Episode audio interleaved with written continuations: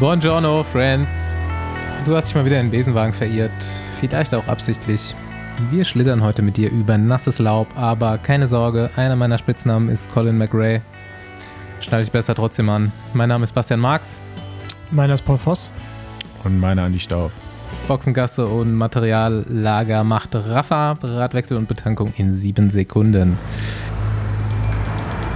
Nächste Runde Trainingrunde, gesponsert von Enduko.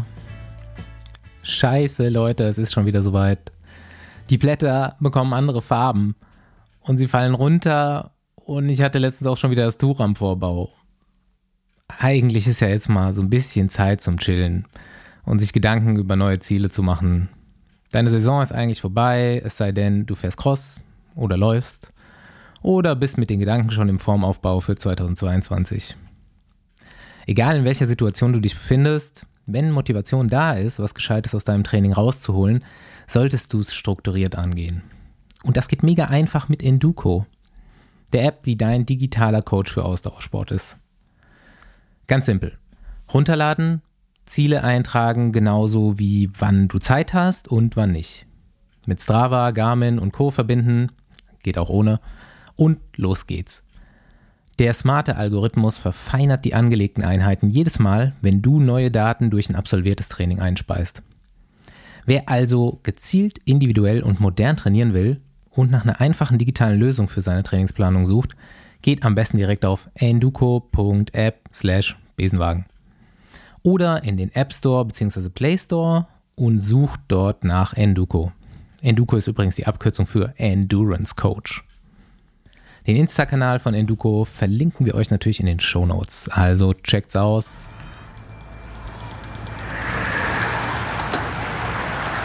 Yo, Friends. Hm.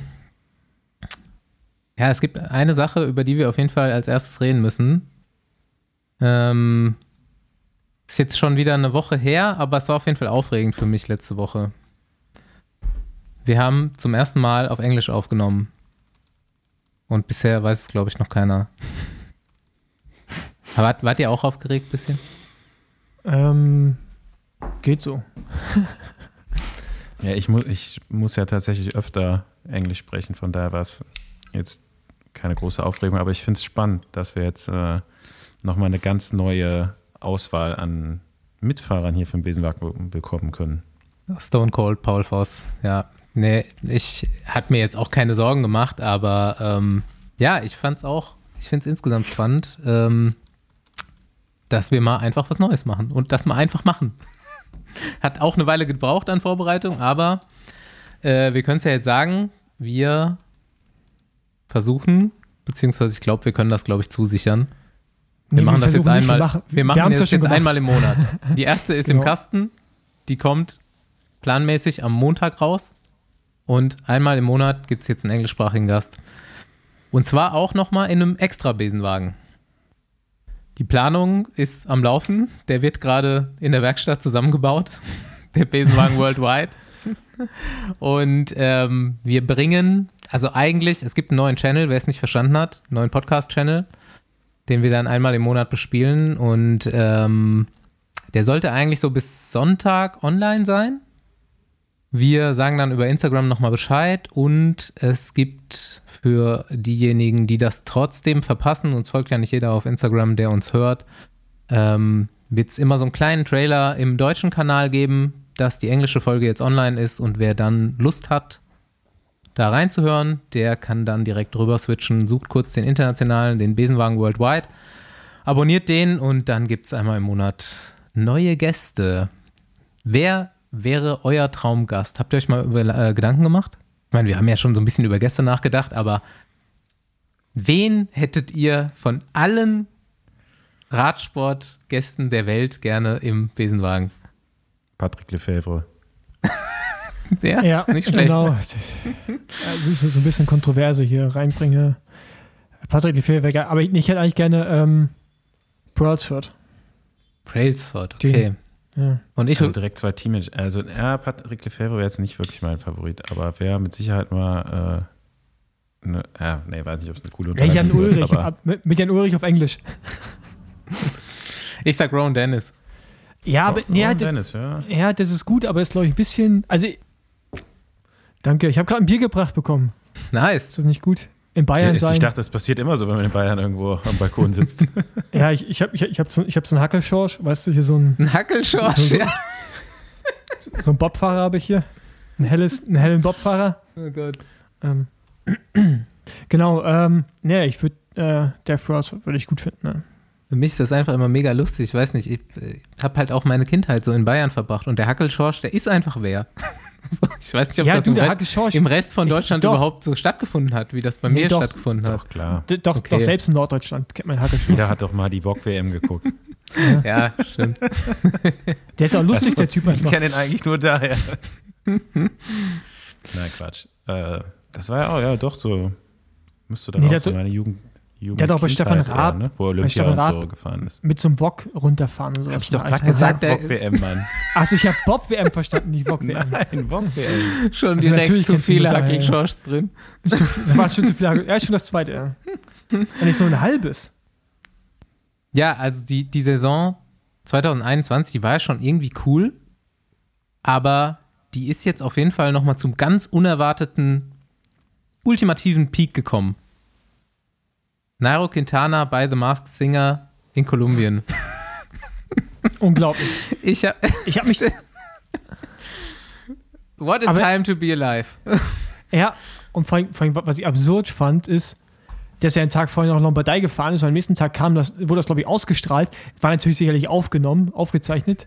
Aber halt so, wenn du es weißt, fand ich es noch weirder. Aber Ich habe, der einen Tag siehst du den Radrennen fahren, am nächsten Tag siehst du Twitter voll mit irgendwelchen Chamäleon-Bildern von ihm und was, okay, was ist jetzt hier passiert? Also, na, wer es nicht gesehen hat oder noch nicht mitbekommen hat, Nairo Quintana in Kolumbien bei The Masked Singer aufgetreten in einem Chamäleon-Kostüm und hat dann gesungen äh, Ritmo von Black Eyed Peas. Und äh, Aber äh, es gibt in Deutschland kein Pendant zu The Masked Singer, oder? Doch, gibt es. Es glaub, gibt The Masked ja. Singer. ja, ich glaube Der schon. maskierte Z- Sänger oder was? Nee, das heißt The Masked Singer. Es gibt es in Deutschland. Ich habe gar, ich habe keine Ahnung. Ich glaube, das letzte Mal, äh, letzte Fernsehshow, die ich gesehen habe, war äh, tatsächlich die VOG-WM. TV Total, ja. Ich habe mit Stefan Raab bin ich auch aus dem Fernsehen zurückgetreten. Ja, ich glaube auch. Also Ja. damit habe ich auch nichts zu tun, aber habe ich jetzt auch auf jeden Fall in Ich Deutschland habe nie es auch mitbekommen. gesehen und hättet ihr gedacht, dass Nairo Quintana so ein Typ ist, Nee, der gar da so also, völlig abfeiert auf der Bühne Nee. und so richtige Bühnenperformance hinlegt? Gar nicht. Also ich, ich finde es geil, aber gar nicht, nee. Ja, es ist so, der hat, glaube ich, so zwei Persönlichkeiten da einfach. Diese ultra verbissene, zurückgezogene Rennfahrerpersönlichkeit. Aber ich habe schon öfter so Sachen von dem gehört. Ich habe ja auch dieses komische äh, Buch angefangen, immer noch, natürlich immer noch nicht zu Ende gelesen mit den kolumbianischen Rennfahrern, aber ähm, da sind schon auch ein paar witzige Stories von ihm drin. Hm, Man Aber die sind alle so drauf, die Kolumbianer, oder? Ja, das ist irgendwie so die Rennfahrer, also in- die sind. als Die, die, die, einige sehen so seriös Format aus. Ja. Bist du in Kolumbien halt eine absolute äh, also A. Berühmtheit, ja? Prominenz. Also du, du bist wirklich A-Prominenz und äh, hier in Europa sind die dafür eher immer so super zurückhaltend, ne? Also Mhm. Deswegen Ja, ja. passt das irgendwie nicht so ganz ins Bild, dass er dann da in Kolumbien irgendwie so die Bühnen, Bühnenshow da macht. Ja, ich habe jetzt auf jeden ja, Fall einen war, Ohrwurm. War schon witzig. Ganze Woche dieses Lied im Kopf und dieses kleine Chamäleon, was es singt.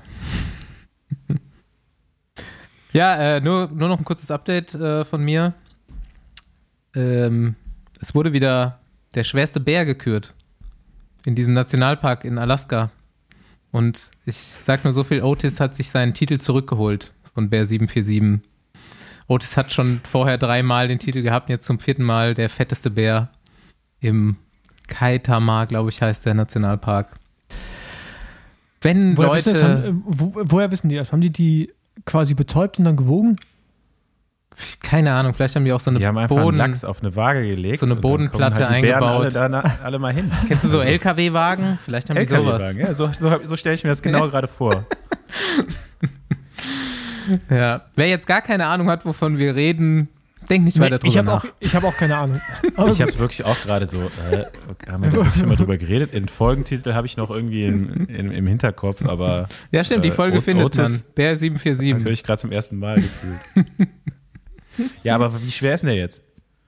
Boah, habe ich, hab ich jetzt nicht raus. Sorry. Ey, du, kannst, Keine du, kannst, Ahnung. du kannst ja nicht sagen, dass er der schwerste ist und nicht wissen, wie schwer ich er glaube, ist. es stand auch nicht drin. Also bei, auf New York Times kannst du das lesen. Äh, auch äh, ist ein Online-Artikel, der ist auch frei einsicht, einsehbar. Ähm, okay, Aber kurz Kontext. kurze- die, nee, nee, aber, aber, nee, aber ganz kurze Frage. Wie kommst du darauf? Hast du bei dir so ein RSS-Feed oder sowas, der dich quasi immer informiert, wenn es News aus diesem Park gibt? Mich schreiben einfach irgendwelche Leute aus der Radsport-Community, verlinken mich auf solchen Artikeln. So. Sonst, ich bin einfach immer up to date. Ich weiß eigentlich immer alles als Erste, was so passiert und was schon auf Social Media irgendwo unterwegs ist. Danke dafür an alle, Also alle die mich ge- versorgen. Schwerster Bär der Welt gegoogelt. Die werden so um die 800 Kilo, also 780 Kilo steht hier irgendwas. Geht ich weiß ja. jetzt nicht, ob es der ist, der jetzt noch am schwersten ist, aber dann so die Suchvorschläge sind halt immer gut bei Google. Ne? Wer ist der stärkste Bär der Welt? Ja, ich, Und der stärkste, Bär, stärkste Bär der Welt ist laut Google Bamse. Das ist aus so einem Kinderfilm. ja, was mich jetzt unbesiegbar. interessieren würde, ah ja gut, dann habe ich die Antwort auf meine Frage auch direkt. Bär gegen Thunfisch, wer gewinnt? Thunfisch wird über 1000 Kilo auf jeden Fall. Auch richtige Maschine. Über 1000 Okay. Kilo. Ich mache eine neue Suche. Schwerster Thunfisch der Welt. Das halte ich für ein Gerücht.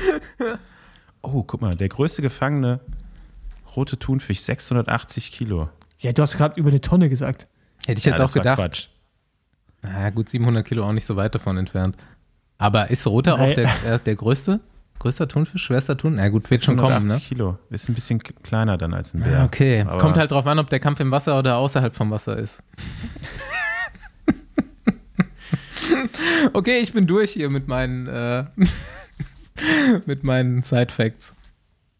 Paul, erzähl von deinem Gravel-Wochenende mit deinem Flanell-Führungstrikot. Ja, ich, ja genau. Ähm, bin in dieses Gravelmania gefahren, wo ich auch zwei Startplätze verlost hatte. Und ähm, ja, war eigentlich ganz gut. Prolog und erste Etappe gewonnen. Und dann halt äh, hatte ich die Ehre, dieses äh, wunderschöne Klischee-Gravel-Trikot zu tragen im Flanellhemden-Design. Ähm, ey, so Da halt so ungewaschenes, Weltmeisterstreifen drauf, das kann ich mir schon als UCI Gravel Trikot vorstellen. ey, jetzt mal ganz kurz, also so ein ungewaschenes Trikot, wenn du es kriegst, so ein Wertungstrikot, und ich musste das dann ja direkt beim Rennen anziehen, weil Prolog und erste Etappe waren am gleichen Tag. Das, das atmet nicht, ne? Also da, das ist wie, als wenn du irgendwie einfach eine, Ach, eine so Plastiktüte ungewaschen. überziehst. Okay. Das ist Also war es doch kein. Flanellhemd. Alter Schwede, nee, das war kein Flanellhemd. Das war so warm. ja, auf jeden Fall, äh, zweiter Tag irgendwie auch äh, solide, solide Führung der Gesamtwertung, also eigentlich nichts, was man hätte, was hätte sich hätte anbrennen können, außer wenn man nicht Rad fahren kann, so wie ich. Zweimal gestürzt, zweimal gleiche Stelle, zweimal gleiche Seite. Und das Lustige ist, genau die Auf gleiche Stelle. Kopfsteinpflasterstück oder? Nee, warte, genau die gleiche Stelle, wie auch War- schon in war das in der Utah. letzten Folge? Man muss ja auch fahren können. Ja, genau. Genau, genau, wie, genau wie auf der gleichen Stelle wie in Utah. Plus, der Lenker ist jetzt zum dritten Mal an der gleichen Stelle im Rahmen eingeschlagen. Also ich warte nur an dem Tag, wahrscheinlich beim vierten Mal bricht er irgendwann, dass der noch nicht gebrochen ist, weil jedes Mal so ein so richtig mit Hauruck, weißt du, so richtig schön gelandet. Die Lenkerkante quasi vom Oberlenker rein in den Rahmen. Mach dir so einen Türstopper Ähm, da dran. Ja, genau. Sollte ich vielleicht machen, so oft wie ich mich hinlege. Also das, was man unter Nee, so war so- Sesselbeine macht oder irgend sowas. Äh, das waren so Steine wie aus so einem Bett von, äh, äh, von Schienen, aus so Schienenbett. Weißt du, so Mhm. groß und so ganz spitz. Ja. Ist echt nicht geil. Also ich habe Schürfwunden, die sind echt sehr unangenehm, auch so an der Hand und Ja, warum? Bist, bist du da irgendwie, musstest Nee, du zu viel Risiko gehen, weil Konkurrenz so hart Nee. oder? nee, wir sind locker rumgefahren und auch gar nichts riskiert, aber einfach einmal, das war nicht meine Schuld, da war vor mir ein Sturz und ich konnte nicht mehr bremsen, weil das Kurve und dann so Spitzkehre und beim zweiten Mal ist einfach Vorderrad einfach weggegangen. Also wirklich so fährst du rum und auf einmal lag das Ding quer. Und beim ersten Paul Sturz ist halt bin ich eigentlich nur gut auf normalem äh, Waldwegen und halt auf nassem Kopfsteinpflaster. Aber Mhm. ansonsten hat er schon Matschigen seine Ko- technischen Defizite. Ni- nichts riskiert matschig, und doch verloren. matschigen Kopfsteinpflaster. Aber der erste Sturz war auf jeden Fall gut. Da bin ich mit meinem Gesicht im Laufrad gelandet. Das Hm. lag dann so quer vor mir. Ich bin so eingetaucht und habe dann so auch so ein bisschen was oben an der Lippe. Und mit meinem Helm und Brille und Lippe so richtig Dein schön eigenes rein. Laufrad oder? Nee, von dem Vordermann, wo ich reingestürzt bin. Ah. Das, das war, da dachte ich kurz, okay, das, äh, das war ein sehr unangenehmes Gefühl. Ja, Kettenblatt ist, glaube ich, noch ein Level drüber, aber klingt Ja, schon Kettenblatt im unangenehm. Gesicht wäre scheiß, wär scheiße gewesen. Klingt richtig unangenehm. Ja, was wäre, war, das war so ein Etappen-Gravel-Event. Oder wie habe ich Ja, das genau, so ein verstanden? ganz kleines, genau so ein kleines. Zweite äh, Etappe wäre dann auch Ende gewesen, oder? Ja, ja, genau. Ja, war zwei Okay. Tage. Ja, und drei Etappen. Und also Prolog und dann zwei Etappen. Ähm, genau. Ja, war, war, war ganz in Ordnung. Ist gut, dass Leute sowas machen.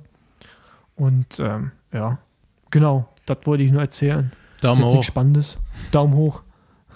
Ja, wenn ihr sonst erstmal nichts mehr habt, ich habe da noch so eine kleine Info, weil wir letztens eh drüber redeten. Mit wem haben wir denn noch darüber geredet? Über Frauen-Devo-Team.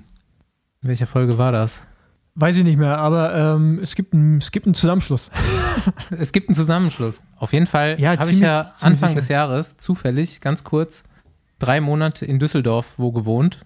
Und es trug sich zu, dass mein Nachbar jetzt einer der sportlichen Leiter dieses Teams wird und mich quasi mit Infos versorgt. Und äh, kann man ja mal so ein bisschen, was heißt Werbung machen? Einfach mal, äh, die Pressemitteilung ging, glaube ich, letzte Woche raus. Es gibt das Team äh, Gießen, Bieler, das jetzt auch so ein bisschen die Gesamtwertung der Bundesliga bei den Frauen dominiert hat in den letzten Jahren. Und Maxola, was ja so, würde ich jetzt mal sagen, in Deutschland das bestorganisierte Frauenteam ist. Von Vera Hohlfeld, die auch die Thüringen-Rundfahrt organisiert. Und ähm, ja, die haben sich zusammengetan. Dieses Gießener Team, da ist nämlich der Christian Müller, den ihr wahrscheinlich auch noch kennt, und Sebastian Ist es der ehemalige Radfahrer Christian Müller aus Thüringen? Bin ich mir ziemlich sicher, ja. Wäre jetzt doof, wenn das nicht wäre, aber ja. Ja, aber es Und- gibt viele Christian Müllers. Ist so es gibt auf jeden Fall in Deutschland einige Christian Müllers, aber ich würde behaupten, das ist Ja. der. Und ähm, ja, Sebastian Fendker, die machen die sportliche Leitung, die sind halt super engagiert in diesem Gießener Team und Verein, was äh, Frauenradsport angeht und haben sich halt überlegt, wie können wir das größer machen, wie können wir da irgendwie eine Plattform auch für Nachwuchs bilden? Und ähm, haben sich dann mit Vera Hohlfeld unterhalten, die wohl dann jetzt mit ihrem Team so weit war, dass sie irgendwie nicht mehr genug Kapazität hatte, das alles zu organisieren. Und die zwei Teams fusionieren jetzt. Der Name steht auch noch nicht ganz fest, ähm, wie die nächstes Jahr heißen sollen. Das kann ich jetzt noch nicht raushauen, aber ich habe auf jeden Fall mal einen Kader. Äh, sind erstmal nur zwölf. Was man auch schon sagen kann, ist, UCI-Lizenz ist geplant für 23. Ähm, wird jetzt wohl auch schon beantragt und ähm, es werden ein paar Leute übernommen. Es fahren die Jährig-Zwillinge, die wird man im Berliner Raum kennen, ne? Ja. Ähm, das sind auch dann die Jüngsten im Team. Finja Smekal äh, wird für das neue Team fahren. Dann aus dem alten Team Lydia Das ist Fendt. aber eine starke Verstärkung. Oder? Eine Ja. Verstärkung, ja. Ja, da sollte noch was kommen von Finja, denke ich mal. Hm, Die hängt immer ein bisschen bei uns in der Praxis rum, deswegen kenne ich die auch persönlich. Äh, Lydia Fendker, Diana Steffenhagen und Benita Wesselhöft dürften aus dem alten Team übernommen werden. So, genauso Katharina Fox und Helena Bieber. Die Tina Schulz, die war, glaube ich, schon bei Maxola, macht, äh, kommt rein. Olivia Schoppe, Amelie Hild und jetzt äh, noch ein Ausrufezeichen, nicht mehr mega jung, aber neu im Radsport, Lorena Krotz. Auch Besenwagen bekannt. Hm. Ähm, ja, wer das nicht weiß, das ist der Anhang von Jonas Rutsch und die fährt sau stark, aber braucht noch ein bisschen Erfahrung. Und ähm, das hat man da gemerkt. Also dachte ich mir bei ihr auch schon öfter, dass die Leistungsdaten, die man da so sieht, echt brutal sind und auch für Profisport auf höherer Ebene reichen würden bei den Frauen. Mal sehen, was daraus wird. Also da sind schon so ein paar erfahrenere Fahrerinnen und äh, das Ziel ist UCI-Team und äh, eben, ja, deutschen Nachwuchs da zu entwickeln. Ja, Andi, was denkst du? Ich äh, muss immer da nur an die, äh, an so eine Geschichte denken. Da ging es um ein Höhenzelt und äh, nee, nee, Höhenzelt wird doch nicht gebraucht, sonst wird die Partnerin zu stark. Ich brauche nur eine Maske. äh, ja, ist doch eine richtig gute Sache. Also ich glaube, wir hatten mit Lukas Schädlich im Übrigen. Ja, äh, genau, über- das war das. Devo oder die Entwicklung junger Fahrerinnen gesprochen. weil da fehlt ja im Vergleich zu dem Männerbereich einfach die U23-Kategorie äh, und äh, so ein Zwischenschritt. Also gerade in Deutschland fehlt, fehlte eigentlich so ein Zwischenschritt Ja. bisher und äh, das ist doch eine, eine runde Sache, würde ich sagen. Ja, Vera Hohlfeld bleibt auch Teamchefin. Und äh, von der Seite aus kommt halt super viel Erfahrung und auch so Connections und wie es dann mm, auch auf dem internationalen Parkett läuft. Und ähm, ja, man will versuchen, ich glaube, bei dem Gießener Team hat man das schon so mit angestoßen und immer unter dem ähm, Thema auch gefahren, da so ein bisschen nachhaltig das Ganze aufzuziehen. Also ähm, hier kann ich auf jeden Fall Werbung machen. Sponsoren werden immer gesucht, ne? Also diese zwölf Plätze, ich habe schon nachgefragt, weil von den zwölf sind so sechs oder sieben wirklich junge Fahrerinnen. Der Rest ist erfahren und gibt Erfahrung weiter. Ähm, man würde sich natürlich wünschen, es gibt bestimmt noch wesentlich mehr Talent, das man da hochbringen kann. Aber klar, Radsport immer auch so ein bisschen eine finanzielle Sache. Wie viel, äh, wie viele kann man auch sinnvoll fördern? Also vielleicht gerade, wenn ihr entweder ein Unternehmen seid, das im Radsport fördern will. Und ich denke, Frauenradsport wird da in Zukunft einfach auch ein größeres Ding werden. Oder ein nachhaltiges Unternehmen seid, was sich da ein bisschen einbringen will. Meldet euch. Ich kann, nur, ich kann übrigens nur empfehlen an alle, gerade Frauenteams, fangt an, auch Gravel-Rennen zu fahren. Guckt über den Tellerrand hinaus, wenn ihr Leute mit Geld erreichen wollt. Weil das, das, ist das, das, das, das ist das, was die Firmen interessant finden. Und ich habe jetzt gerade nochmal mit zwei anderen Radmarken gesprochen und die, auch die Teams, die sie supporten, werden die in Zukunft äh, darum bitten, Gravel-Fahrerinnen mit aufzunehmen oder Fahrerinnen zu haben, die Gravel-Rennen fahren. Von daher sollte man das ähm, Nehmt mit aufnehmen. diesen Ratschlag an. Paul Voss kennt sich aus, denn auch er möchte Leute mit Geld erreichen. Richtig. nee, aber das ist ernst gemeint. Also, ist halt, Ja, klar. ist eigentlich, also ich meine, du siehst das bei Ben Zwiehoff und Lennart Kemmler, der glaube ich, keine Ahnung, wie oft schon auf dem Mountainbike saß, wenn es gut ist, zweimal. Äh, die fahren jetzt Cape Epic. Das machen die nicht. Seht ihr, obwohl die auch Bock haben, aber da Das stehen wird- auch äh, Das wird eine Interessen dahinter. Media-Resonanz geben Genau. nächste Woche, bin ich Ja. mir auch relativ sicher. So, und es geht immer weiter in die Richtung. Und ich finde, gerade kleinere Teams, auch die deutschen KT-Teams und Bundesliga-Teams, sollten vielleicht ein bisschen in die Richtung schauen, weil ich glaube, da kann man, wenn man früh dran ist, äh, direkt mal so ein Stück vom Kuchen sich abschneiden. Mhm, denn Qualität ist ja da, sportlich. Und ähm, kann man dann auf solchen Veranstaltungen vielleicht mal eher zeigen als woanders. Nächste Runde Trainingrunde, gesponsert von Athletic Greens. Ich hatte es in vorigen Werbespots schon erwähnt und wenn du es immer noch nicht geschnallt hast, es wird Herbst. Tu was für dein Immunsystem. Du brauchst fucking Vitamine und zwar mehr als jemals zuvor. Und weißt du, wo so gut wie alle Vitamine drin sind, die es gibt? Richtig. Athletic Greens.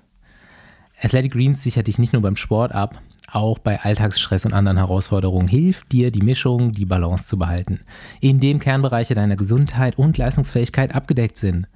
Energie, Konzentration, Regeneration, Stressabbau, Verdauung, Darmgesundheit und Immunsystem sind getuned und helfen dir, dich vom Trainings- und Alltagsstress zu erholen. Das Ganze schmeckt auch noch. Morgens vor der Arbeit oder vorm Training macht der Smoothie dich satt, enthält nur 1 Gramm Zucker, liefert 75 Vitamine und Mineralstoffe und ist vegan, gluten- und laktosefrei. Athletic Greens ist der Treibstoff der Besenwagen-Crew und wenn du Lust bekommen hast, nicht nur im Bordbistro-Smoothie zu exen, geh einfach auf athleticgreens.com slash Besenwagen. Das einfachste ist die Variante, dir die Greens monatlich nach Hause liefern zu lassen. Und mit uns bekommst du fünf praktische Travel Packs genauso dazu wie eine Jahresration an Vitamin D3 Öl.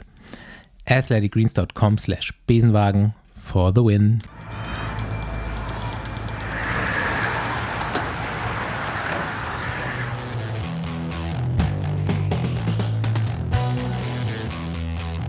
So, Besenwagen mal wieder unterwegs in Deutschland und ganz in der Nähe und wir haben gerade schon geklärt, irgendwie auch schon fast familiär für die meisten hier im Podcast, ins Sauerland gefahren. Und ich bin froh, so einleiten zu können, denn äh, du sitzt zwar in Arnsberg, aber eigentlich wollte ich mit Eslohe einleiten, der Stadt mit den zwei Brücken. Und wir haben gerade schon geklärt, wir begrüßen Jörg Scherf und äh, kommen noch dazu, was er äh, so alles ist. Versicherungsvertreter, Rennveranstalter, Teammanager. Hallo Jörg. Hallo, hallo zusammen, danke für die Einladung. Ja, und nachdem du mir schon erzählt hattest, du warst gestern in Mailand und morgen geht's wieder irgendwie woanders hin in die Berge, dachte ich, wir erwischen dich irgendwo auf Reisen, aber du bist zu Hause und äh, sowohl Anis Freundin kommt daher, wo du jetzt bist, als auch äh, meine Freundin kommt aus Dorla um die Ecke. Es ist irgendwie wunderlich, das Sauerland. Ja, so, so, so läuft alles zusammen. Ja, ähm, genau. Es geht jetzt darum, heute eigentlich zu klären, der Tausendsasser Jörg Scherf, Teamchef von Team Sauerland, irgendwie Veranstalter, nicht nur irgendwie, Veranstalter der Sauerland-Rundfahrt und ähm, ja, Miteigner eines Versicherungsbüros, das Ja. unter anderem, das klären wir gleich, auf Profisport spezialisiert Genau, ist. Richtig. Also alles eigentlich zusammen in, in Zusammenarbeit mit meinem Kollegen Heiko Volkert. Genau. Ähm, wir machen eigentlich äh, ja, 99 Prozent aller Sachen zusammen. Den 1 Prozent lieber nicht. Und ähm, ähm, ja, und sind da wirklich von unserer Agentur bis zur Orga der Sauerland-Rundfahrt und ähm, was nächstes Jahr die Profi-Deutsche Meisterschaft wird, dem Bergpreis von Wernolthausen und dem Team.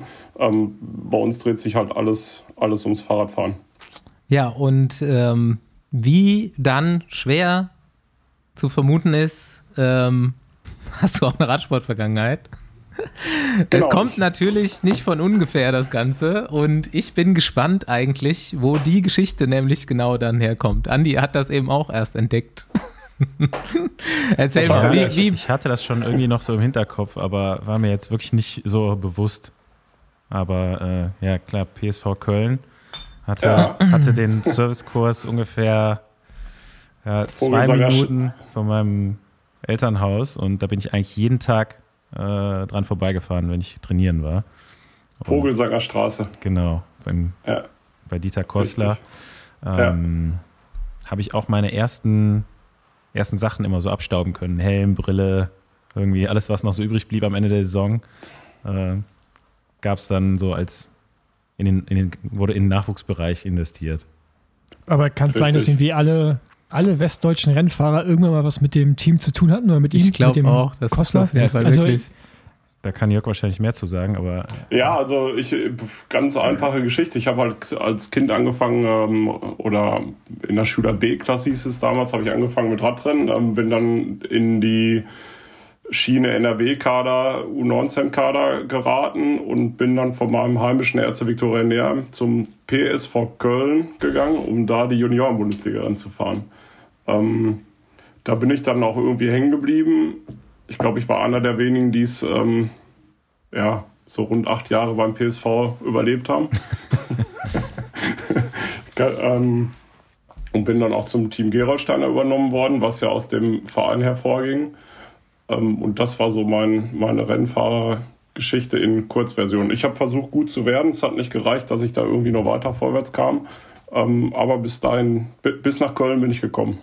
Ja, das ist auf jeden Fall ein Riesenuniversum, dieser PSV Köln. Und äh, ja, dann Also da, da könnt ihr wahrscheinlich auch noch die ein oder andere Folge mit füllen. denke ich auch. Eigentlich müsste man da mal so ein paar zusammentrommeln.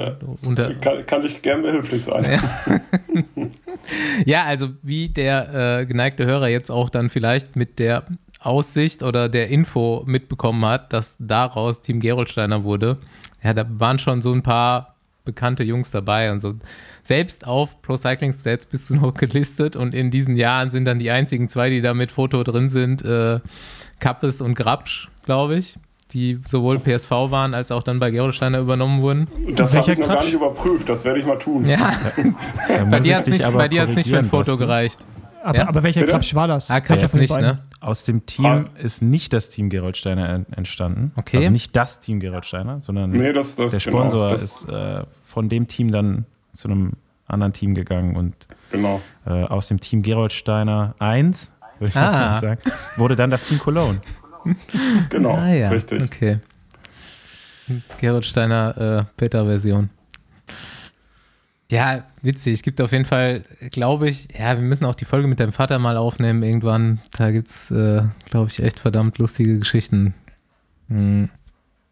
Ja, und dann, keine Ahnung, es gibt ja mehr noch so Leute wie dich, die Bei denen hat es nicht gereicht für ein Foto auf Pro Cycling Stats.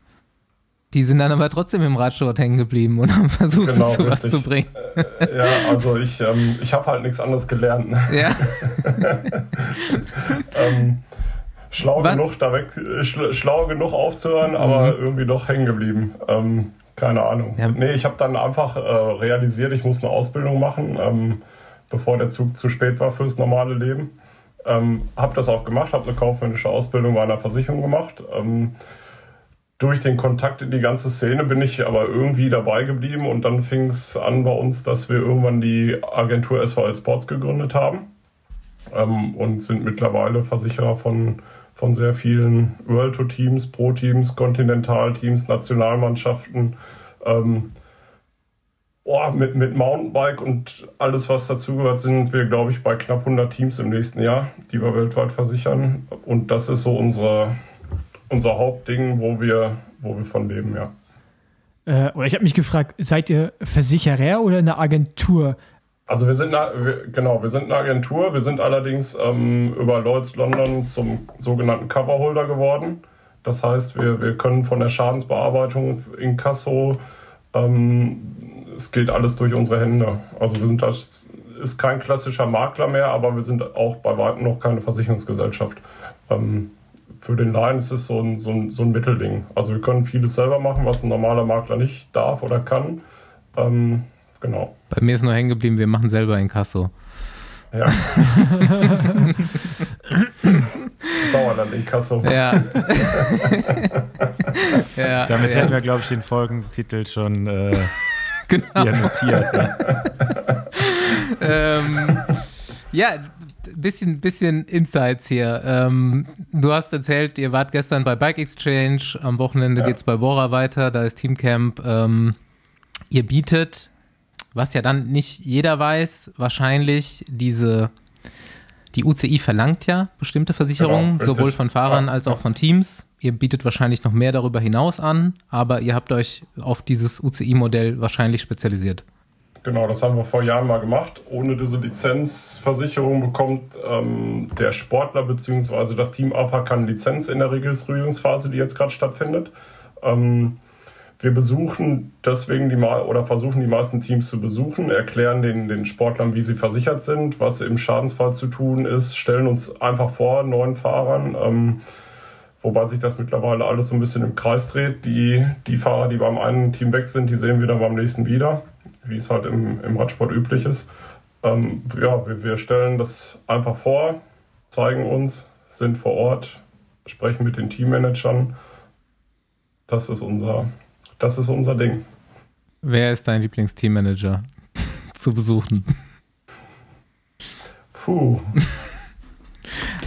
Erstmal. Ich, ich, ja? äh, nee, ich würde es andersrum anfangen. Es gibt wirklich keinen, den wir nicht mögen, mit dem wir nicht gern sprechen. ähm, und deswegen ist es ein angenehmes Arbeiten. Also uns macht es echt auch Spaß, wenn wir unterwegs sind. Ähm, ich bin eh sowieso Radsportfan schon immer. Ähm, also es fällt einem wirklich keiner ein, der doof ist. Einen Favoriten herauszuheben, würde ich jetzt nicht wollen. okay. Aber, habt ihr, aber habt ihr überhaupt irgendwie so eine, ist bei euch so eine Verhandlungsbasis da? Oder ist es eh so, okay, das ist unser Paket, ihr geht hin und entweder sagen die ja oder nein, oder? Ist doch. Ähm, wir machen für alle Teams die gleichen Preise bei diesem, bei diesem Paket. Ähm, Wenn es darüber hinaus noch um Krankenversicherung für die Heimatländer der Fahrer geht oder die Altersvorsorge, da kann natürlich schon ähm, verhandelt werden, weil es ein Unterschied ist, ob sich jetzt einer bei uns privat krankenversichert oder ob es dann wirklich 28 sind. Ähm, das prinzipielle Paket ist aber für jeden gleich. Hat einer von euch, und ich hoffe es wirklich, die Doku Die Versicherungsvertreter geguckt auf Netflix? Nee, Nein. meinst du jetzt die deutsche oder? Die deutsche, ja. Ja, ich glaube, ich habe es mal angefangen. Das ist mit so einem Mit- schmierigen Typ mit Brille, oder? Mit Mehmet E. Göker von MEG Ja, Kassel. Doch, klar, klar, ja, ja. klar. Das habe ich die ganze Zeit so im Hinterkopf bei der ganzen Geschichte. Danke, natürlich, danke, danke, schön. Also absolute Empfehlung an jeden, der das noch nicht getan hat. Äh, so so stelle ich mir komplett das äh, Versicherungsbusiness vor. Das ist besser. Es ist besser, ne? Es gibt noch mehr Ferraris und Ja. mehr äh, Louis Vuitton Einkaufstrips. Ja. Also das war vielleicht auch mit ein Grund, warum ich echt in diese Sportschiene gerutscht bin, weil ich ähm, so nicht enden wollte. Also wirklich See, äh, Also du, Empfehlung. du, du wolltest kein Ferrari haben. Nee, nee, nee, nee. Ja, es war alles ein bisschen auf Pump, alles ein bisschen Obwohl, aufgeblasen äh, bei ich- Mehmet. Du wolltest gerade sagen, obwohl du bist gar nicht so weit davon entfernt. Nein, ich wollte sagen, der Mehmet hatte den roten Ferrari, die sind finanziert, die schwarzen sind, die sind gekauft. Ah ja. Das lernt man auch in der Versicherungsausbildung. Genau. Ich sehe schon, ihr habt den richtigen, den richtigen Eindruck. Ja. Ja, du, also Versicherungsvertreter ist so wie Staubsaugervertreter, ne? Das ist halt so, das kann man jetzt, ist nicht das Gleiche, aber Einen Staubsaugervertreter kenne ich nicht leider. Ich auch nicht. na, Ich hatte mal einen in der Ausbildung, der umgeschult hat vom Staubsaugervertreter zum Versicherungs... Der ist jetzt gemachter Mann, Aber- oder? ich denke schon, der hat auch einen Ferrari. Äh, Hammer. Ja, ähm, jetzt zur Frage. Eigentlich ist diese Frage geklärt, ähm, denn wahrscheinlich zuerst kam die Versicherungssache nach dem Versuch, Genau. Schnellrad zu Ja. fahren. Genau, also wir haben das stetig aufgebaut, ähm, hatten erst eine Handvoll Teams, dann wurden es ein Dutzend, ähm, dann wurden es immer mehr. Ähm, das ist der Ursprung von allem. Wir haben uns dann irgendwann gedacht, ähm, wir leben davon, wir machen gutes Geschäft mit den großen Teams, wir müssen vielleicht einfach ein regionales eigenes Team haben, um Talente aus der Region hochzubringen. Und so haben wir dann den Weg zum Wolfgang Oschwald gefunden mit dem Radsportverband NRW Mhm. und haben mit den Jungs vom Verband zusammen unser Team einfach eröffnet. Ja, nächste Legende, Oschi, kennt glaube ich auch jeder. Hier im Besenwagen schon. zumindest. Ja, der hat auch gerade parallel schon dreimal angerufen. Kurz, kurz Andi und Paul, jeweils eure Wolfgang Oschwald-Geschichte. Was fällt euch als erstes ein? Naja, für mich ist so Oschi einfach der Trainer. Der war damals bei La Monta sportlicher Leiter für mich äh, zwei Jahre lang und äh, sehr gute Zeit gehabt. Der ist mit mir damals auch zu den Cross-Rennen gefahren, also zu Weltcups, WM und so.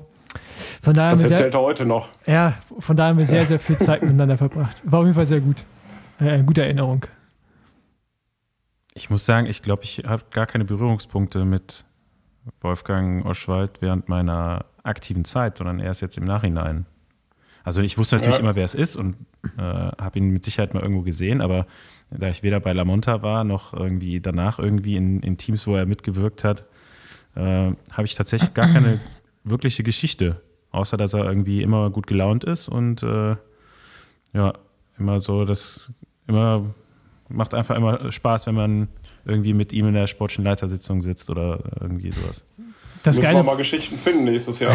Ja, das, das Gute bei Oschi ist ja, äh, oder was ist das Gute? Ich glaube, was ist er jetzt? Olympiastützpunkt Trainer oder ja, Leiter? Olympiastützpunkt Rheinland. Ähm, Genau. Trainer, ja. Genau, und als er mir das erzählt hat, konnte ich ihm nicht glauben, dass es so, wenn mir ehemalige Radsportler erzählen, dass sie jetzt Polizisten sind, so wie Stefan Schäfer. Das kann man sich irgendwie nicht vorstellen. So konnte ich es mir bei Oschi nicht vorstellen, dass er so eine dann doch äh, sehr seriöse Position hatte. Nicht, dass er nicht seriös wäre, aber wenn man ihn halt so kennenlernt, wie ich ihn kennengelernt hat, habe, dann, ähm, dann äh, war es auf jeden Fall erst äh, erstmal komisch zu hören. Aber ich weiß natürlich, dass er sehr seriöse, gute Arbeit leistet, wie man ja auch in den Erfolgen sehen kann, die durchweg jetzt gerade in NRW irgendwie sind, durch alle Altersklassen. Ist er denn trotzdem noch im Team auch tätig? Team Sauerland? Ja, er ist ja sportlicher Leiter. Er ist ja eigentlich mit für die ähm, Fahrerauswahl zuständig, Rennplanung, betreut die Bundesliga-Rennen. Ähm, und die Sportler, die aus NRW kommen, auch wirklich im, im Trainingsalltag. Ja. Genau, den müssen wir auf jeden Fall mal einladen. So. Einfach. jawohl. Ja. So, Sauerland wieder. Team. Äh, lokale Talent fordern auf jeden Fall sehr gut. Wie siehst du oder was ist so geplant? Entwicklung vom Team. Es ist ja in Deutschland jahrelang eigentlich schon kein PKT-Team. Alle wollen eins, alle versuchen eins zu machen. Ist natürlich nicht so einfach. Bei euch hat man es schon öfter mal gehört. Gibt's News auf diesem Weg? Was ist als nächstes zu erwarten? Also, ja, also definitiv wird es das nächstes Jahr nicht geben von uns in 2022. Ähm, wir sprechen aber gerade wieder mit Partnern. Vielleicht wird es da in den nächsten Tagen Neues geben, ähm, wo es auch wirklich darum geht, das hinzubekommen. Ähm, gut, den Plan oder die Idee hat jeder. Wir bleiben stetig dran. Wir können jetzt auch nicht schwören, dass es passieren wird, aber wir, wir versuchen es halt. Sprechen mit sehr vielen Leuten, ähm, nehmen da auch wirklich, ja, nehmen uns da Zeit, das hinzubekommen. Wenn wir Gespräche haben können, schauen wir auch nicht irgendwelche Reisen zu tätigen. Also wir sind da schon sehr rührig und ähm, ich hab's, ich habe das Bauchgefühl, dass das irgendwann klappt. Wie viel Budget würdet ihr brauchen? Also jetzt, wenn es in fünf Jahren ist, ist sieht es nochmal anders aus, aber jetzt äh, 23, wenn ihr eins machen wollen würdet, was denkst Oh, da, du, musst, was ihr da, braucht? da musst du meinen Kollegen Heiko fragen, das ist Mann der Zahlen. Ich, ich bringe die Ideen, ich Ich, rede meine, und quatsche. meine Frage Nein, wäre gewesen, wie viel, wie viel mehr ist es ungefähr als fürs KT-Team? Weil der Ja, Step gut, ist ja einfach riesig dann, ne? Ja, Ja, gut, der aber- ist schon. Ja, aber da ist ja kannst die- du schon. Genau, da kannst du gleich die Mi Mi Millionenzahl einfach nehmen und dann mal kurz die Kommastelle einfach mal vergessen, weil Ja. in so einem KT-Team redest du von. Also du musst da, du musst da mal mindestens eine Null hinten dranhängen und dann kommt es vielleicht in eine Richtung. aber auch dann wird es wahrscheinlich knapp. Ja, dann ist man an einem Team des unteren, Ja. des unteren Levels, ja. Also ich glaube, man muss da so 4, 5 Millionen brauchen wir wahrscheinlich, um es einigermaßen seriös auf die Beine zu stellen. Und äh, Ich denke, je, äh, jeder, der ein bisschen runter hätte, würde sagen, ich fange jetzt an und versuche das. Aber in die Richtung geht das dann schon, ja.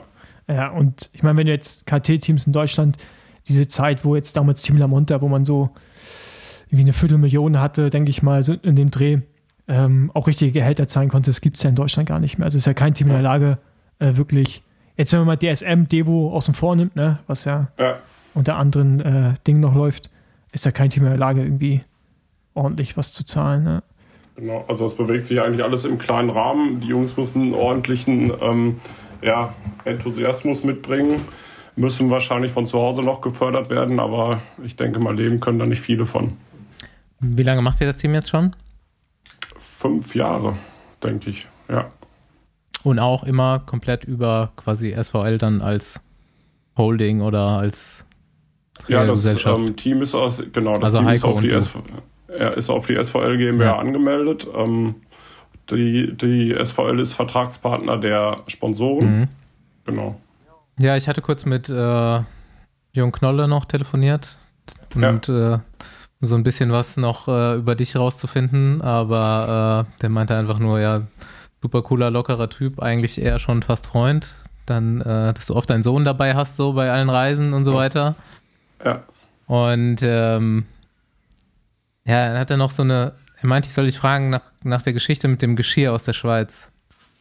Das Geschirr aus der Schweiz. Das ist aber eine ganz weit hergeholte Geschichte. Wie, wieso kennt Jon die Geschichte? Ja, keine Das hab ich Ahnung. ich habe, ich hab vor, vor, bevor ich die, ich glaube, da habe ich meine Ausbildung noch nicht mal begonnen, da haben wir einmal Schweiz, äh, Geschirr aus der Schweiz geschmuggelt und in Deutschland verkauft. Irgendwie, so, tatsächlich- irgendwie ein Hotel aufgelöst worden oder sowas? Oder Nee, da, es gab, es, es gab ähm, Porzellan Langenthal, es gibt eine Porzellanlinie, Bobbler heißt das, Sammlerporzellan, was ein Kollege von mir hatte, der Commander. Sein Name war, Com oder ist noch Commander. ähm, äh, er hat dann auf einmal bemerkt, oh, das gibt's da sehr günstig, die sind irgendwie im Ausverkauf und dann sind wir rübergefahren, haben so ein Passat voll Porzellan geladen. Ja, und äh, dann haben wir uns kein Ferrari gekauft wie Mehmet Gökhan, sondern haben uns zwei Ducatis davon gekauft. Ja, ja, hat sich schon gelohnt, auf jeden Fall. Ja, das waren mehrere Autoladungen, das hatte sich gelohnt, ja. Okay, Ja, das kam so auf die, äh, zum Thema, ja, Jörg ist schon, schon ein guter Geschäftsmann, so. Das ist schon auch nicht nur, äh, Ah, da war, ich, da war ich auch noch sehr jung und ja, das würde ich jetzt vielleicht nicht mehr machen, aber es hat sich gelohnt. Es war aber, auch nur, aber, nur, aber nur Aber vielleicht. nur vielleicht. er sagt Bescheid, Ja, ich du, habe auch ich einen kleinen meine- Kombi. Du, die 4 bis 5 Millionen fürs Team, ne, die müssen auch irgendwie zusammenkommen. Ja, eben. Zur Genau, da muss, man viel, da muss man viel Geschirr für aus der Schweiz holen. Ähm, ich hätte noch mal eine Frage zu, äh, zu eurem Team und irgendwie auch so Bundesliga und so. Wie siehst du Ja. die Entwicklung so der Bundesliga und allgemein so Radsport in Deutschland, jetzt so speziell U23-Bereich? Also, Ja, also ähm, es gibt ja viele Schlechtredner, die da in, ja, die man immer hört. Ich persönlich finde es im Moment gut. Ich mag die Bundesliga. Ähm, wir hatten gestern noch, da war der Andi auch an Bord, ähm, kurz in einer Runde mit dem BDR eine Videokonferenz, wo das Thema war. Klar gibt es Sachen zu verbessern, gerade in Vermarktung, ähm, Format und so weiter. Für mich ist die Bundesliga aber sehr gut verkäuflich für Sponsoren. Also wenn ich jemandem erkläre, wir sind in, in Nordfrankreich ein 1.2 Rennen gefahren, dessen Namen keiner aussprechen kann, da kann hier keiner was mit anfangen. Ähm, wenn ich erzähle, wir haben die Erzgebirgsrundfahrt gewonnen, dann, und es war die Radbundesliga, kann das jeder direkt einordnen und weiß, dass das, dass das wahrscheinlich was Gutes war. Ähm, generell fehlt so ein bisschen die, ja, die Quantität an Sportlern. sieht man ja auch an den Starterfeldern, die, die kleiner werden.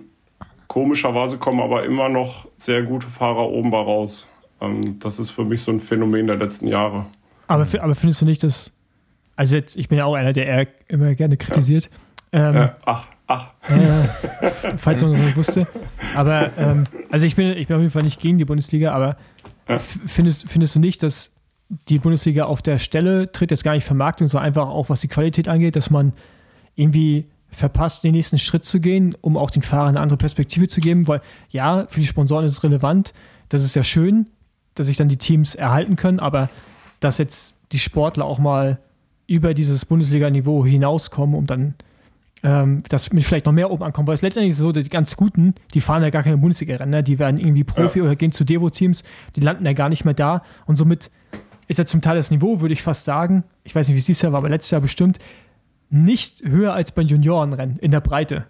Also ich denke mal, dass einige Junioren wahrscheinlich sehr viele U23-Fahrer äh, kaputt machen würden. Und da frage ich mich manchmal, wie, ja, also würde ich jetzt von außen, äh, was ich jetzt so sehe, also ich weiß, ich habe ja auch einen Junior, den ich trainiere und ich sehe da die Wattwerte und der fährt jetzt nicht ganz vorne mit und die sind besser als äh, bei U23-Fahrern, die ich wiederum auch trainiere. Und äh, okay. ja, also von daher, ich glaube, das kann man schon so ein bisschen vielleicht in die Richtung sagen, aber warum man das Ding nicht mal international macht, versucht daraus UCI-Rennen zu machen, irgendwie international das, eine Wertigkeit ja, das, reinzubringen. Ja.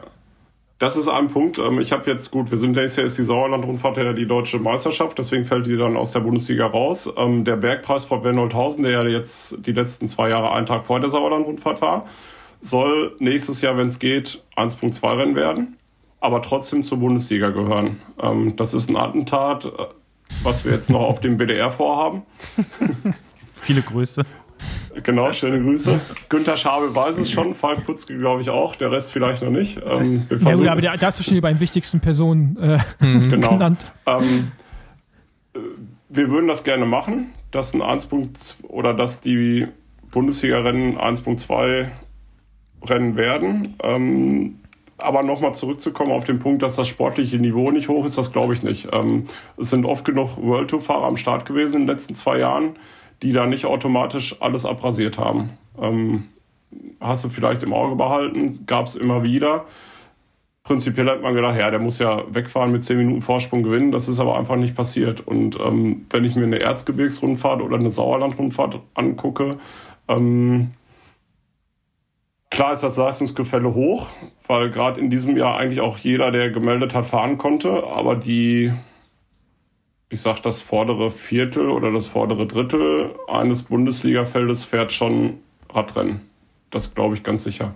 Ja, ja, nee, also darum geht es ja gar nicht auf die Radrennen fahren, aber ich meine auch so die sportliche Relevanz ja, über, das, die, das, über, ähm, über, die Bundesliga hinaus und dann halt die, also keine Ahnung, also ich will jetzt auch gar keinen zu nahe treten, aber Leute, die bei der Bundesliga vorne sind, sobald die beim richtigen UCI-Rennen am Start stehen, wird es schwierig. Ihr habt ein paar Talente, mhm. die sind in der Lage, da vorne mit rumzufahren, gar keine Frage. Ja. Auch, auch bei, bei Lotto und sowas, darum geht es mir gar nicht. Ich meine aber einfach, mhm. ist jetzt nicht so wie, äh, wenn du in der Schweiz einen Radrennen gewinnst, ja, so auf dem Niveau oder auch in Österreich, dann fährst du zum UCI-Radrennen und bist eigentlich auch in der Lage, vorne mit rumzufahren. Und das ist bei der mhm. Bundesliga nicht unbedingt der Fall, würde ich jetzt sagen.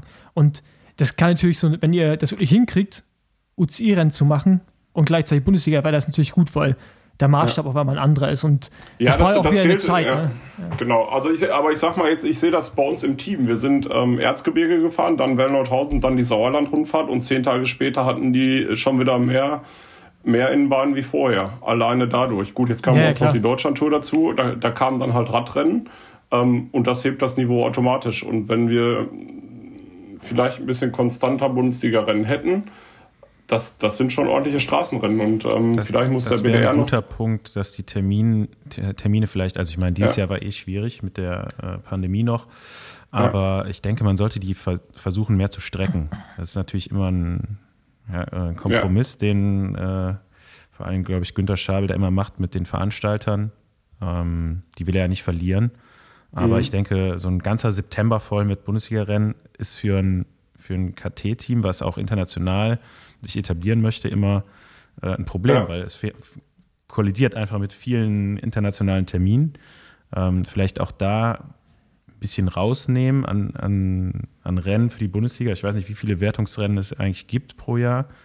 Boah, ich glaube, wenn es ein normales Jahr wäre, dann wären es schon so acht bis zehn Rennen, ne? Naja, 10 Aber ich ich, da, damit so. wäre man ja. schon auch am Maximum. Ne? Also ich glaube, acht wären eigentlich auch okay, äh, um eine Wertung nach acht, vielleicht sind es auch sechs, äh, würden auch sechs reichen, um eine Wertung zu fahren.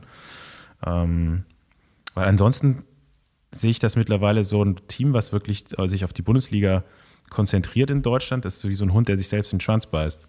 Weil dadurch, dass man sich so, so, so darauf ausrichten muss, äh, verpasst man viele Wettkämpfe einfach, die für einen jungen Fahrer interessant sind, um sich für ein Profiteam zu empfehlen. Und dadurch wird das Team direkt uninteressanter. Also ich glaube, das Wichtigste für einen guten Juniorenfahrer ist, wenn er sich ein Team auswählen kann, ist ja eigentlich das Rennprogramm. Und äh, wenn er da einfach sieht, dass das Team sich so auf die Bundesliga konzentriert, ähm, ist das, habe ich das Gefühl, in den letzten Jahren auch mit Fahrern Ja. gesprochen, ähm, Ja, ein- immer so ein ist- bisschen ist ein- abschreckend. ja. Da, da gehen die halt lieber direkt in Devo-Team ähm, oder vielleicht ein Ist anderes aber, ist, aber, ja, ist, ist aber auch so ein bisschen hausgemacht. Also wenn man vielleicht die Bundesliga hernehmen würde und wirklich als Nominierungskriterium für, für Meisterschaften nimmt, Europa, Weltmeisterschaften, ähm, oder die stärker in den Fokus nimmt, ähm, Teams vielleicht auch wirklich dazu bekommt, wie DSM Devo Team, dass sie starten, ähm, dann Veranstaltungen international werden. Vielleicht kriegt man ja auch irgendwann mal eine Rundfahrt in die Bundesliga, dass man ein Rennwochenende nimmt und das als, als, als Rundfahrt wertet. Glaube ich schon, würde die einen guten Stellenwert be bekommen und wäre auch sportlich wertvoll. frage mich halt, wenn Teams ihre, ihren, ihren, also wie DSM, die jetzt sehr, jahrelang sehr viele deutsche U23-Fahrer unter Vertrag hatten, wenn sich der Fokus von dem deutschen Markt so ein bisschen weg abwendet äh, und da eben nur noch ein, zwei deutsche Fahrer in den nächsten Jahren vielleicht fahren, äh, ob sie dann sagen, okay, für die zwei Fahrer werden wir da nicht dran teilnehmen. Ich, also ich finde das auch schwierig, weil äh, auch immer mal Gut, dass da, ja. deutsche junge Fahrer in ein ausländisches KT-Team wechseln gehen könnten. Ja, also ähm, und haben dann gar keine Möglichkeit, die Bundesliga zu fahren. Und die dann auszuschließen, ist, glaube ich, nicht der richtige Weg. Es muss ja nicht ausgeschlossen werden, aber zumindest, äh, ich fand zum Beispiel die Regelung super, als die Deutschlandtour gesagt hat, wir nehmen die Bundesliga mit als Quali, ähm, als Qualifikationspunkt. Ähm, Punkt.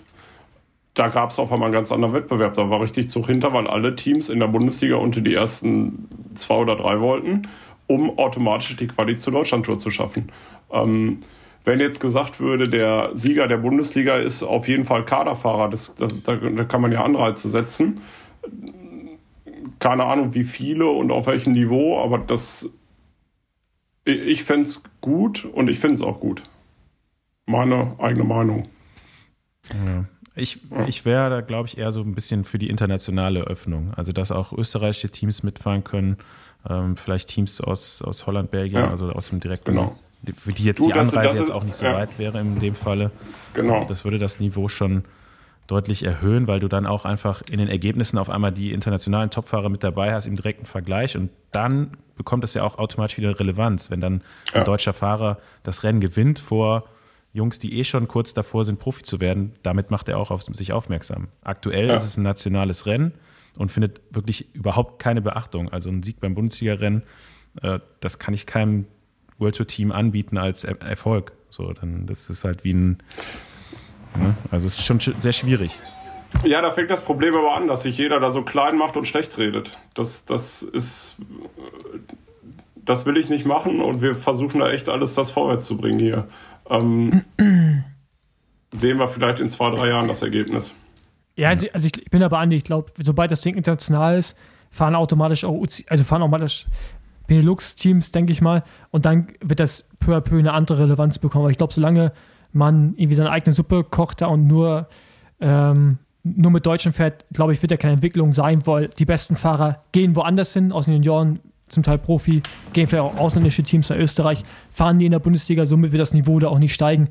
Ähm, aber dass die Bundesliga gut ist und wertvoll und wichtig, ich glaube, das wissen wir alle, aber vielleicht, wie man, wie die Konzeption dessen kann man vielleicht mal ein bisschen überarbeiten. Aber Mhm. wenn ihr einen Anfang macht mit den UCI-Rennen, das war immer so ein bisschen Schreckgespenst von, ähm, äh, von Günther ja auch, ne? dass es schwierig ist, UCI-Rennen, Bundesliga zusammenzumachen.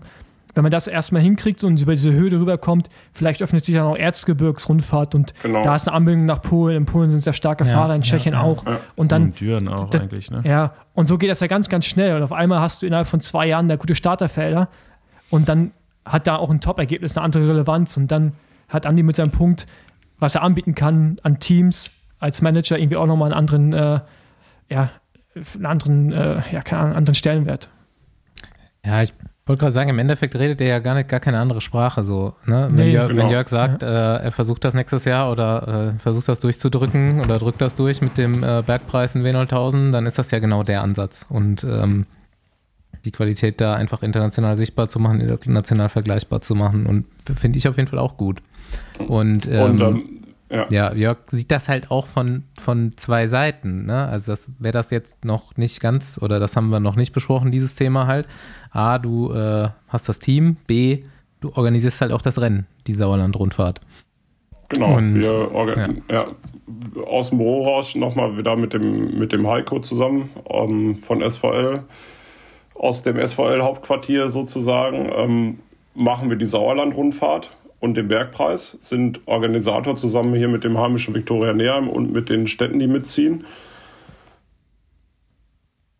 Und, und sind halt auf diesen ganzen Baustellen unterwegs. Jetzt habe ich kurz den Faden Ja, verloren. egal, es war einfach noch nicht Ja. genug Stress mit äh, Versicherung und äh, Team Genau. und äh, Nein, Du es ist, nee, jedes, äh, gut, jede Fußballmannschaft hat ein Heimspiel. Ja. Wir brauchen auch ein Heimspiel. ja, Ganz mega. einfach. Also, ja. ist ja, Ja. nur. ist Nee, also ich finde ja, ich finde es auch mega geil. Ne? Also ich meine, so Straßenrad von, von A nach B. ja, Und dann, und dann auch noch, dann ist es jetzt auch kein Riesenrennen, sondern ist in Anführungsstrichen nur Bundesliga jetzt so auf internationalem Level, Niveau verglichen. Und dann ist, finde ich halt geil, dass wir sowas überhaupt haben und nicht immer nur im Kreis fahren. Äh, Hm. Und ich bin froh, dass ihr das macht. Und wenn ihr jetzt UCI, also als UCI-Rennen macht und dann nächster Deutsche und dann wollt ihr ja sogar noch mehr, ist ja geil. Und ich Ja, meine, so entwickelt sich auch nur, ne? Ja, Ja, genau. Das ist auch Ja, der auch mega angekommen ist. Da habe ich echt gute Resonanz von gehabt. Wie sieht's, warum gibt es eigentlich da kein Jedermann-Rennen?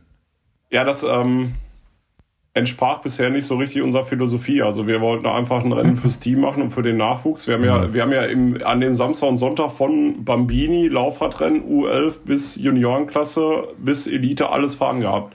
Ähm, und da haben wir bis jetzt echt immer so ein bisschen auf den, den Leistungssport-Nachwuchs gesetzt. Und die Sponsoren fragen allerdings nach einem Jedermann-Event. Ähm, es gibt ja auch Team Sauerland, jedermann. Genau, richtig. Und wir, wir arbeiten daran, dass es vielleicht nächstes Jahr zur deutschen Meisterschaft als Premiere kommen wird. Ähm, das Format wissen wir noch nicht. Es ist halt schwierig. Die, die Sauerland-Rundfahrt hört sich halt mega an organisationsmäßig. Wir haben auch wirklich 500 oder 600 Helfer an diesem Wochenende. Ich, beide Rennen 600 Helfer. Ähm, der einzelne Helfer bei der Sauerland-Rundfahrt, der Ordner, der steht aber vielleicht eine Stunde vor Ort und ist dann wieder weg. Wenn wir jetzt noch ein Jedermann-Rennen mit da reinnehmen, dann wird das ja sofort wieder eine Mammutaufgabe für jeden Einzelnen und dann wird die Helfersuche auch wieder schwieriger. Aber Also du könntest jetzt- ja an jeden Starter eine Tagesversicherung verkaufen. Ja, das, das bieten wir auch an. Und wenn du dann da 5000 Starter hast, weil Ja. ich kann nur jedem sagen, wenn es eine Sauerland-Rundfahrt gibt, fahrt er mit. Also schöner Radfahren äh, Ja, kann man in Deutschland, glaube ich, nicht, wenn die Strecken dann abgesperrt sind. Ja, genau. Ansonsten finde ich Rennradfahren im Sauerland ja immer so ein bisschen, ist schon viel Verkehr, finde ich. Ja. Die Sauerländer fahren halt gerne Ferrari, ne? Und Genau. schnelle Autos, Motorrad. Ich meine, äh, Jörg, hat ja, Hier ist die Welt noch in Ordnung. Jörg hat ja vorhin schon gesagt, so beim äh, Bundesliga-Rennen Sauerland konnte dieses Jahr ja auch so gut wie jeder mitfahren, der sich angemeldet hat. Also ist ja, schon fast jedermann.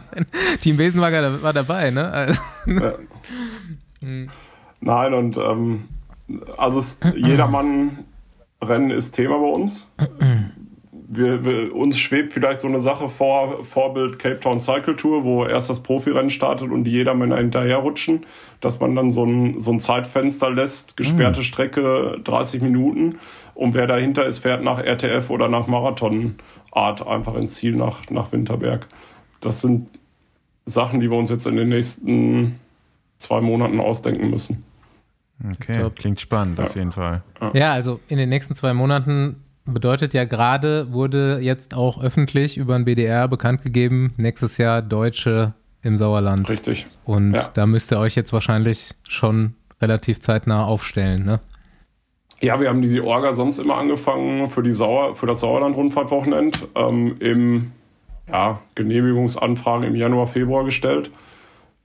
Die war allerdings erst Ende September. Mhm. Und jetzt sind wir Ende Juni und müssen deswegen nach den Herbstferien loslegen. Mhm. Also das erste, das erste Orga-Treffen mit Städten wird auch in der letzten Oktoberwoche stattfinden. Und dann geht es eigentlich los. Ja, genau. Da stellt sich ja die Frage, dann fällt ja das Bundesligarennen aus nächstes Jahr, oder? Ja, ja, das genau. Schon. Ja.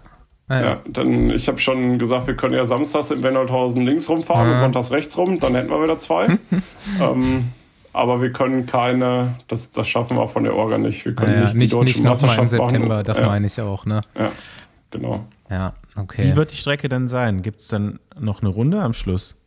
Also das äh, Startschussfeld in Marsberg mit den Zeitfahren. Die Stadt Marsberg kniet sich da echt richtig cool rein. Ähm, das wird der Freitagnachmittag sein und die Strecke des Straßenrennens soll die Sauerland-Rundfahrt werden. Da fehlen jetzt allerdings noch ein paar Kilometer, weil wir wollen ja so an die 200 Kilometer fahren an dem Tag. Mhm. Ähm, deswegen wird es wahrscheinlich eine Zielrunde in Winterberg geben, die wir dann so oft fahren, dass wir auf die 200 Kilometer kommen. Ich, ich, hatte noch den Vorschlag, den kahlen Asten, weil es ist ja eine Sackgasse da oben, ähm, dass wir von der anderen Seite nochmal was asphaltieren.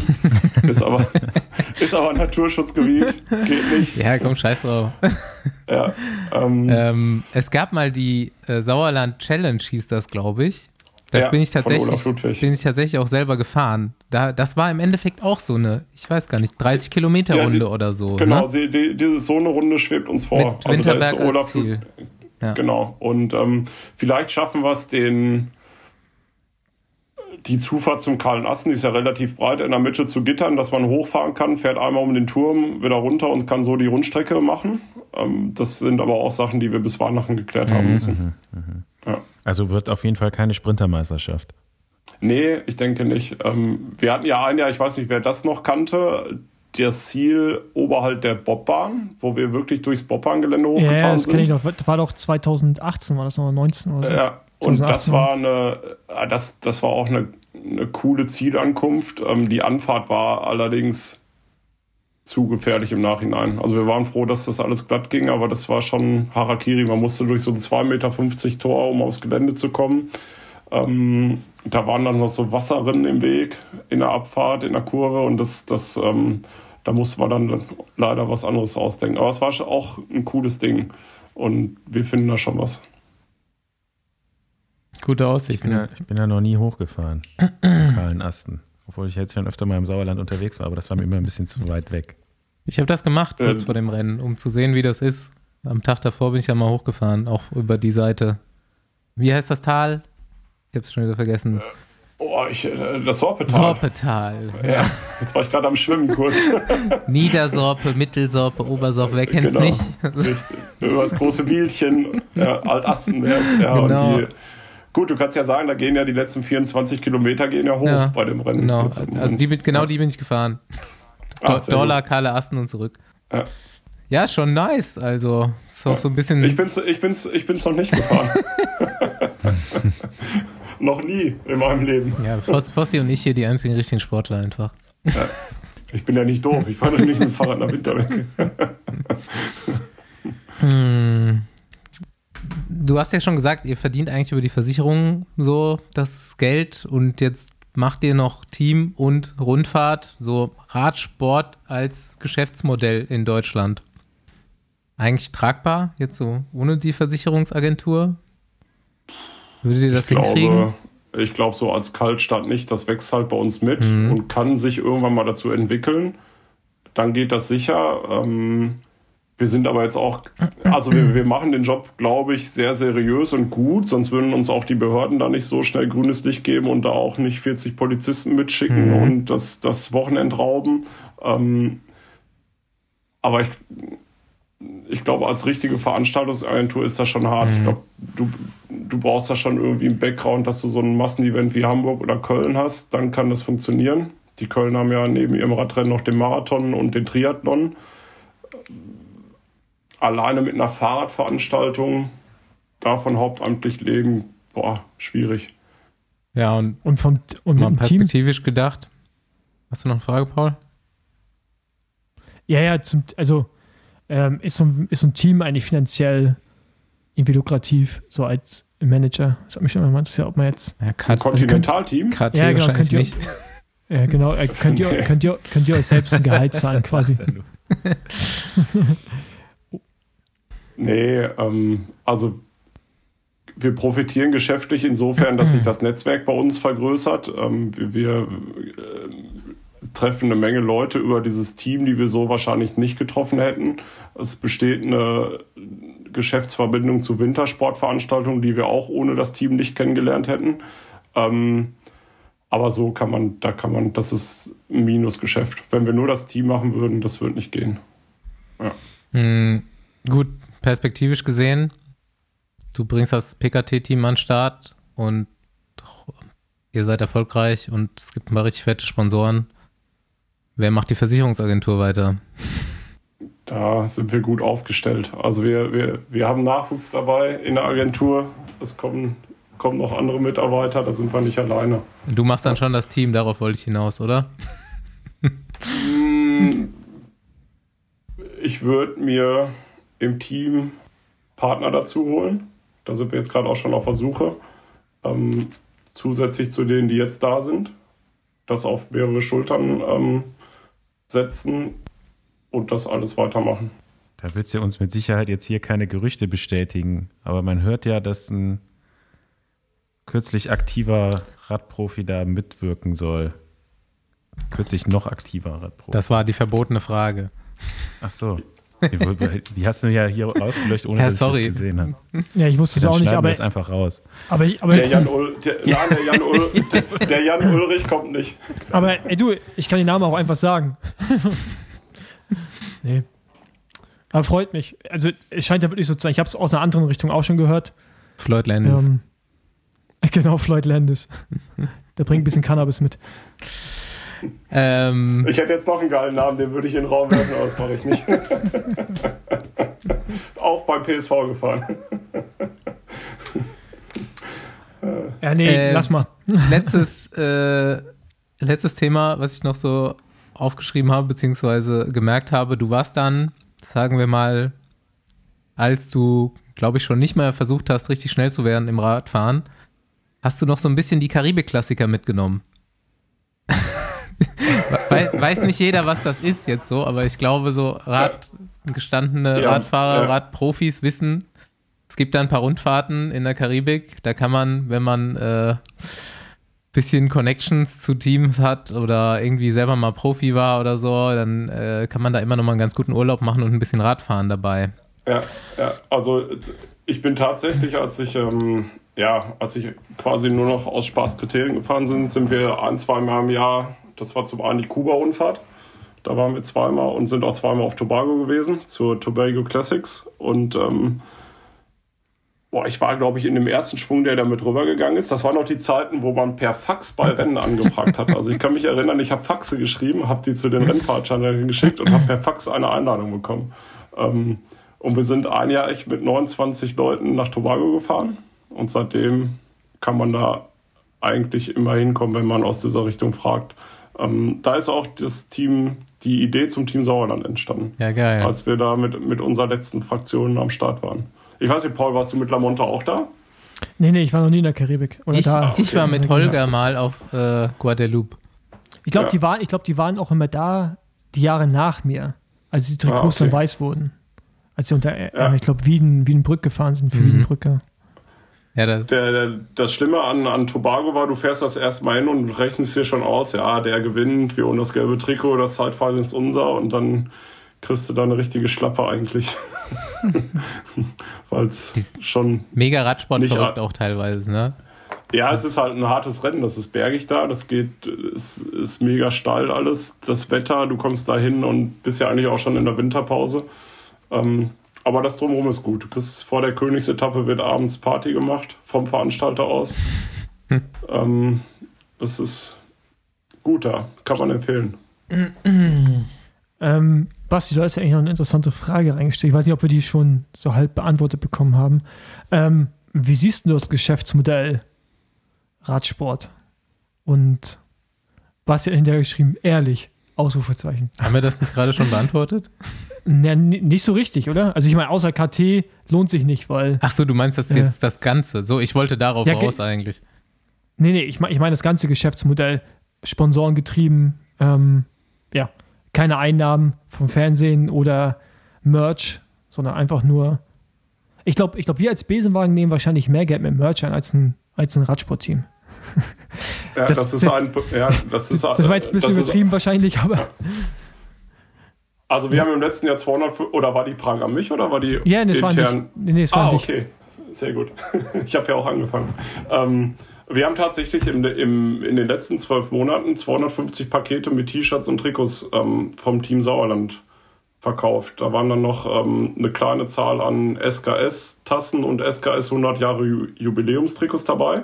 Aber der große Teil waren echt T-Shirts und Trikots von unserem Team. Ähm, ich glaube aber, das ist nicht bei vielen Conti-Teams der Fall, dass das so funktioniert. Und ähm, das ganze Modell, auf der einen Seite ist es cool, wie sich der Radsport entwickelt hat. Also mit, mit, äh, mit den, es sind ja quasi Firmenteams oder Werkteams. Ein Profiteam trägt den Namen von einem, von einem Sponsor. Hat der Sponsor dann nach vier Jahren keine Lust mehr, macht das Team zu oder findet einen neuen. Ähm, das ist für mich halt nicht so richtig nachhaltig. Auf der einen Seite cool, weil es schon immer so ist. Aber es ist halt immer das Problem, dass Teams kommen und gehen. Ähm, da versuchen wir halt mit unserem Sauerland-Ding ein bisschen anderen Weg zu gehen. Äh, Wir haben dem Projekt diesen Namen gegeben und versuchen da was Nachhaltiges aufzubauen. Und Das, äh, die Struktur vom Radsport, ja, ist da nicht immer ideal eigentlich.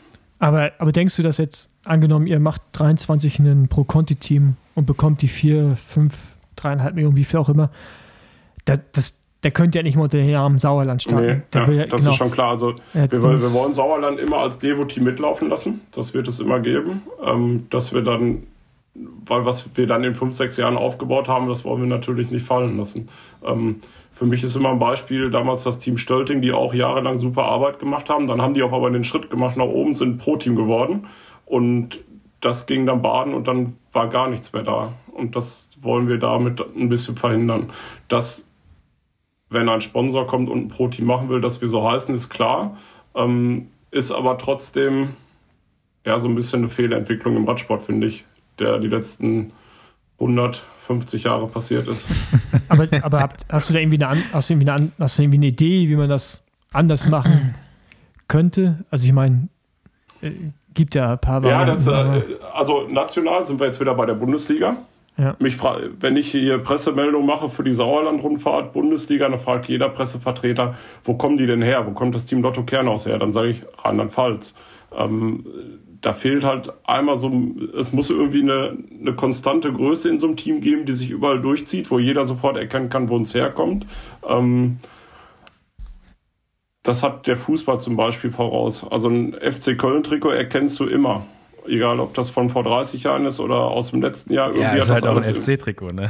Genau. ja. Und ähm, sowas fehlt halt im Radsport. Äh, das, ich denke aber nicht, dass man das durch, durchstoßen bekommt. Da wird es einzelne Projekte geben, die da, die da rausstechen, aber das, das klassische Konstrukt bleibt so. Geld kommt von Sponsoren, sind die Sponsoren weg, ist das Geld auch wieder weg. Und ja. Aber habt ihr, schon mal so habt ihr schon mal überlegt, so mehr in diese Richtung auch Merch zu gehen? Ihr habt, du hast ja gerade gesagt, 250 Pakete habt ihr mir Ja, das, verschickt. das ist bei uns äh, auch der Grund, warum wir in Arnsberg unseren Ser- Servicekurs gerade bauen. Ähm, bis jetzt läuft das alles bei uns aus dem Büro, aus dem Keller. Der quillt über an, an Fahrrädern, an Helmen, an T-Shirts, an Trikots. Ähm, der Versand wird auch von da gemacht und das wollen wir eigentlich jetzt ja, mit dem Showroom am Servicekurs ein bisschen besser aufstellen, dass das besser handelbar ist. Und soll auch ein Bestandteil des Teams werden, ja.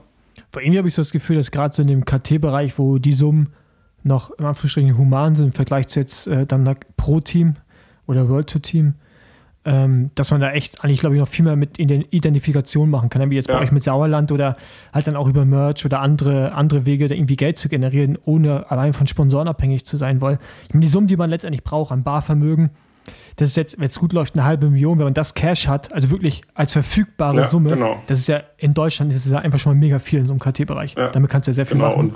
Und, und wenn, wenn du da vielleicht ein Zehntel dann von ähm, mit, dein, mit dem Verkauf deiner eigenen Sachen reinspielst, ist das ja auch schon ein guter Bestandteil. Da kannst du schon wieder fünf Rundfahrten von fahren, ne?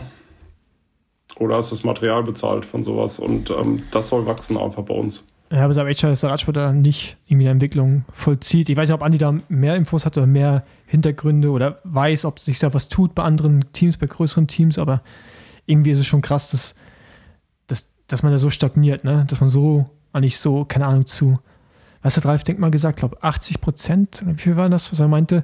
Sponsorengelder, ein bisschen mhm. Antrittsgelder und so, aber eigentlich alles sponsorenbasiert. Das ist ja. schon Wahnsinn. Ja, der Radsport spielt keine Eintrittsgelder ein oder zumindest nicht auf der Straße.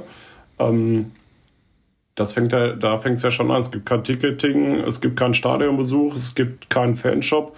Das ist halt ähm, eine eigene Welt die dann auch wieder Vorteile hat, wenn ich den Wintersportler sehe, der keine eigenen Sponsorenverträge schließen darf oder einen kleinen Teil auf seiner Mütze anbieten darf, ähm, hat es alles sein Für und Wider. Und ja, so ist die Situation.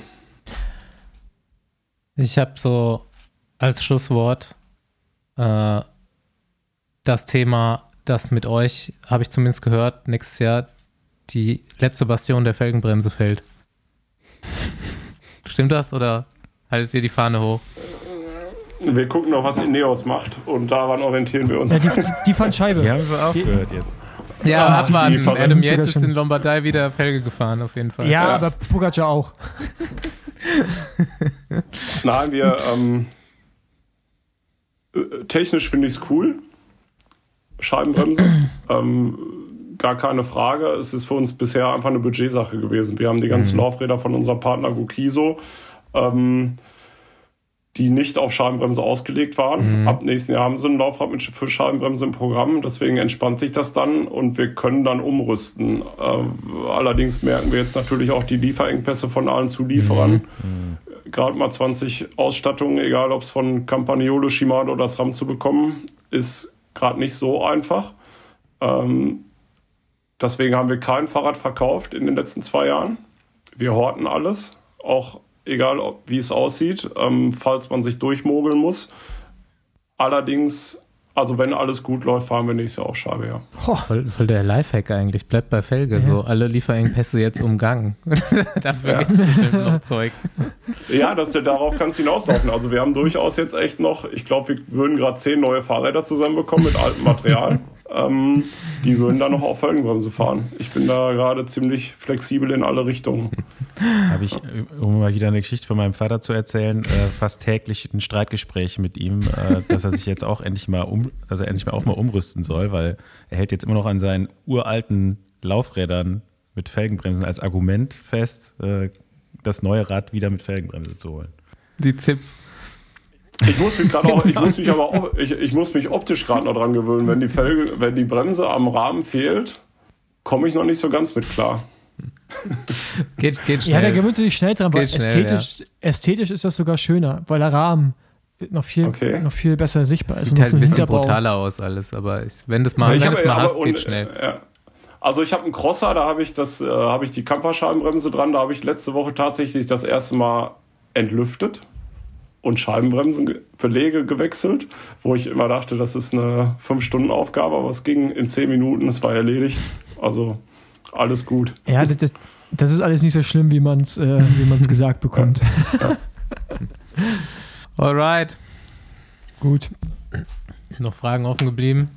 Nö. Ich hätte da noch welche. Erstmal Ich wollte gerade sagen, hast du noch Fragen an den Besenwagen? Nee, ich, ich höre den ja immer. Dann, wenn mir wieder einer einfällt, schreibe ich. Wundervoll. Oder wenn ich was am Fossi zu meckern habe, dann melde ich mich direkt bei ihm.